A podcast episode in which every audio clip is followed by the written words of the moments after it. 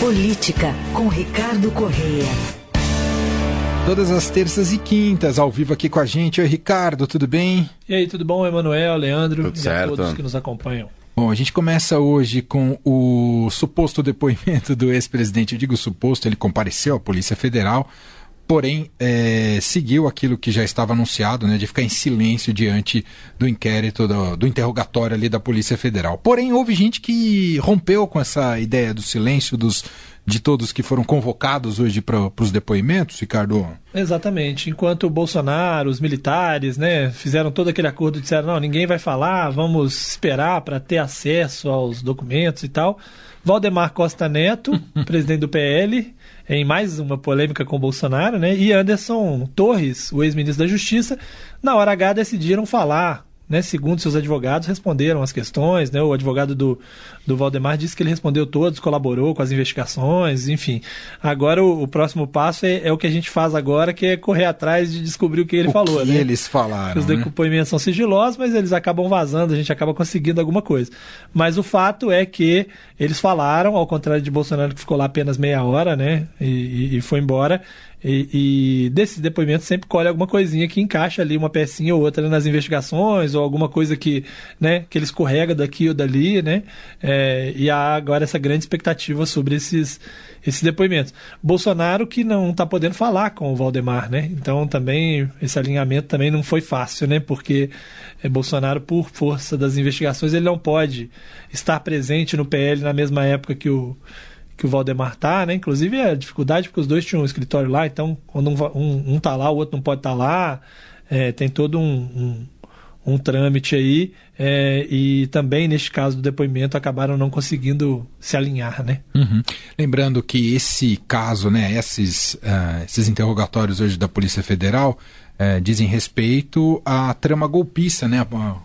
Aquilo que a gente viu as operações recentes, como a Veritatis, né? Sobre para tentar revelar é, se houve essa conspiração para dar um golpe de Estado no Brasil. E foram convocadas 23 pessoas para serem ouvidas simultaneamente. É. Fico pensando nessa logística, logística, ali porque não é operacional. Lá. Ah, é, porque não é 13 no... lá Entendi. em Brasília, mas tem 10 espalhados pelo Brasil, né? Então você junta, uhum. mesmo torna ainda mais difícil, né, fazer todo esse esse esse procedimento. O objetivo é claro é que eles não combinem nada, não fiquem sabendo o que foi perguntado e tal, mas quando Exato. fica em silêncio isso não faz muita diferença apenas para os dois que falaram. falaram. Né? E me chama atenção porque o Bolsonaro não vai, não falou lá no inquérito, ou seja, no momento de, de dar sua versão das investigações, né? Isso não é um, isso não significa que ele vai ser condenado por causa disso, né? Porque estamos numa fase de inquérito, ele tem o direito de não querer falar. Depois, no processo, é que vai se produzir provas, ele vai ter oitiva dele e tal. Enfim, se ele não quiser falar agora, ele não fala, ele pode ser, provavelmente vai ser indiciado mais à frente, porque não deu a versão dele também, e depois ele resolva lá quando virar réu. Mas é, ele não falou lá, mas vai falar na Avenida Paulista para todo mundo, né? Porque é. chama atenção, se você não quer entrar em contradição, então não vou dar o depoimento, porque eu não, né, não, não tenho acesso, não posso falar das investigações. Depois você sobe num palanque, pega o microfone na frente de milhares de pessoas e aí vai falar o que, que você acha, né? É. Não faz muito sentido, né? É isso. Domingo tem o ato na Paulista é. uh, em defesa do, do, do ex-presidente Jair Bolsonaro. Uh, vai ter cobertura, viu, aqui do Estadão, né? Para quem quiser acompanhar o que estiver ocorrendo no domingo, uh, desde as três horas da tarde, e a gente acompanha também aqui pela Rádio Eldorado. Bom, mudando de assunto, agora Flávio Dino vestiu definitivamente a toga, Ricardo, não tem volta. Exatamente. Eu não tem volta, pelo menos até ele se aposentar. Volta né? tem, né? Porque, inclusive, é uma das coisas que deve se ressaltar, porque ele, no último discurso dele no Senado, disse: estou ocupando essa tribuna, não sei se voltarei um dia a ocupá-la, quem sabe um dia quando aposentar, porque, né? Ou seja, ele indicou que ele tem um sonho de voltar à política um dia, né? Ainda que seja depois. Mas quem tem o sonho de voltar depois de se aposentar, pode se aposentar antes e voltar também, né? O que até preocupa um pouco, né? Porque o cara chega no Supremo já falando em, em ser político, fica um negócio meio assim. Fica. Mas o ato em si, de posse, pareceu um pouco a história do depoimento, que todo mundo ficou calado e só um falou, que no caso foi o Barroso. Né? Fizeram um evento em que não tinha discursos, né? apesar da presença lá do, do Lula, do Pacheco, do Lira, Do Lira. Não teve discurso nem do próprio Flávio Dino, foi apenas o Barroso numa fala inicial muito curta, muito rápida, em que ele disse que chamou atenção para a presença de figuras ali de várias matizes políticas, né? Para dizer o seguinte: olha, isso mostra como a sociedade, a classe política, a classe jurídica respeita é, Flávio Dino como um jurista, né? E mostra como a democracia venceu, enfim. Ele quis dizer o seguinte: aquilo ali não é a posse de um político no Supremo, mas de, de um ministro supremo que, como ministro, vai ser respeitado por todos, né? E, e o próprio fato de o Dino não ter falado, o próprio fato de, de ter essa fala do, do Barroso mostra a preocupação do Supremo de deixar isso claro, né? Ao contrário do, do da fala do Dino no, no, no Senado, de que, é, olha, estamos aqui diante de um juiz, né? Não vamos considerá-lo um político e tentar evitar essa, essa politização do, do Supremo, né? É isso. Agora vamos aos poucos nos acostumando aí com Flávio Dino nessa figura de eh, juiz do Supremo Tribunal Federal, né? Como ele vai se comportar nas É. primeiras sessões transmitidas É. também, né? Inclusive, uma, mais uma, uma coisa que mostra um pouco dessa preocupação dele nesse primeiro momento, dessa, de como é que ele vai se comportar.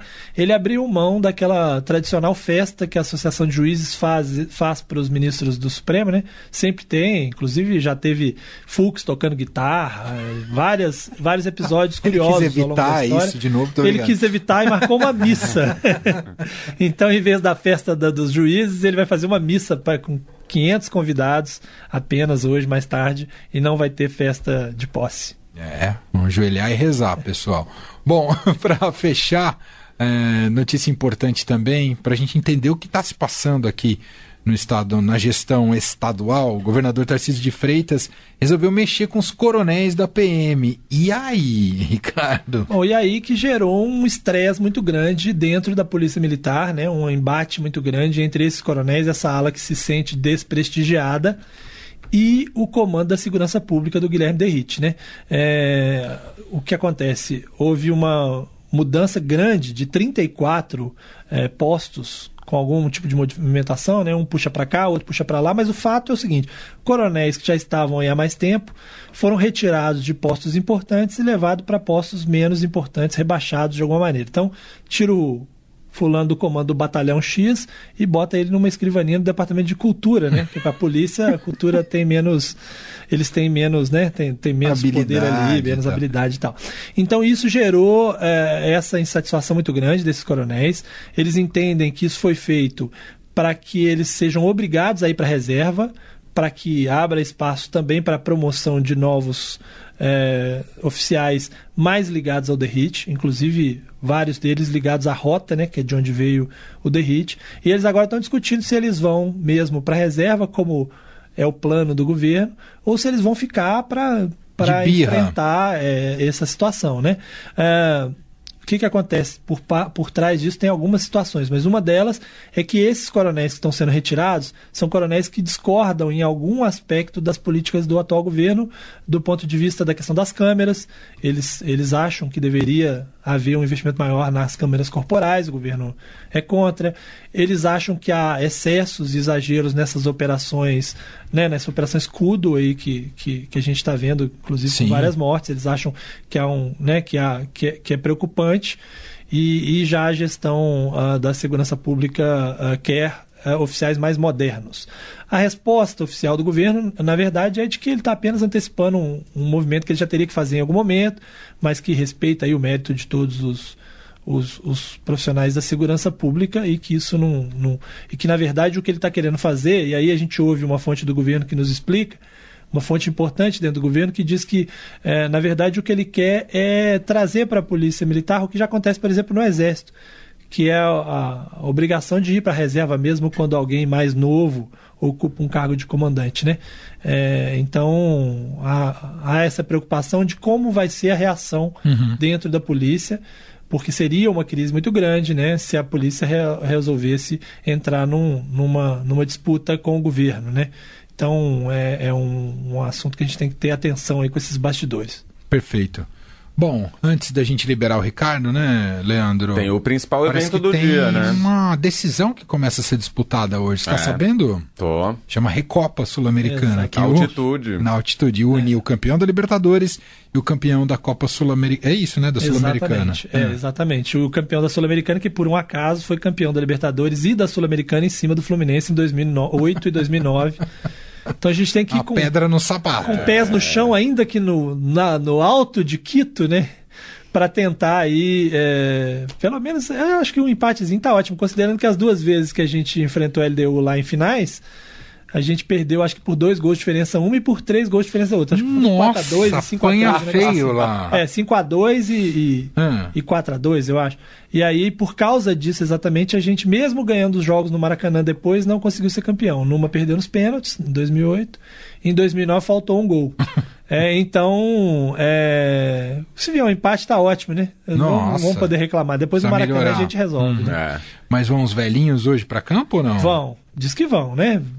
Pelo menos é, é o, é o que está previsto, né? Assim, que a principal, que é o time principal que joga com Cano, com Marcelo, com todo mundo. Precisa ver quanto tempo eles vão aguentar, Aguentam né? na- na altitude, né? Hoje eu estava vendo que o, o, assess- o- o assistente técnico do, do, Diniz? do Diniz, né, o Eduardo Barros, correu lá 5 quilômetros lá em Quito, em volta lá do centro de treinamento, ele próprio para treinar. Né? Falei, Pô, o cara tá dando um exemplo, né? Pô, gente, não vem de noite falar que não dá para correr. Eu corri 5 quilômetros em 26 minutos aqui hoje de manhã.